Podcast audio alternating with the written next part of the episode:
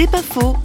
Et si on mettait un peu de créativité dans l'économie? Hélène Alassida, docteur en sciences sociales et économiques la créativité dans le système capitaliste est pensée uniquement en termes d'innovation technologique.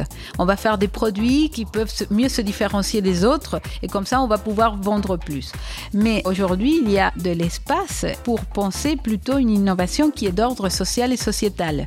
Et donc pour moi, la créativité, c'est pas que nous devons faire des choses qui soient pas seulement meilleures au niveau technologique, par exemple qui utilisent moins d'énergie, mais à mon avis, il faut être capable d'inventer des choses qui créent quelque chose de mieux au niveau relationnel, qui crée plus de liens sociaux, des choses qui permettent de mieux vivre ensemble et pas seulement euh, d'avoir des produits qui soient plus écologiques ou qui satisfont mieux nos besoins individuels.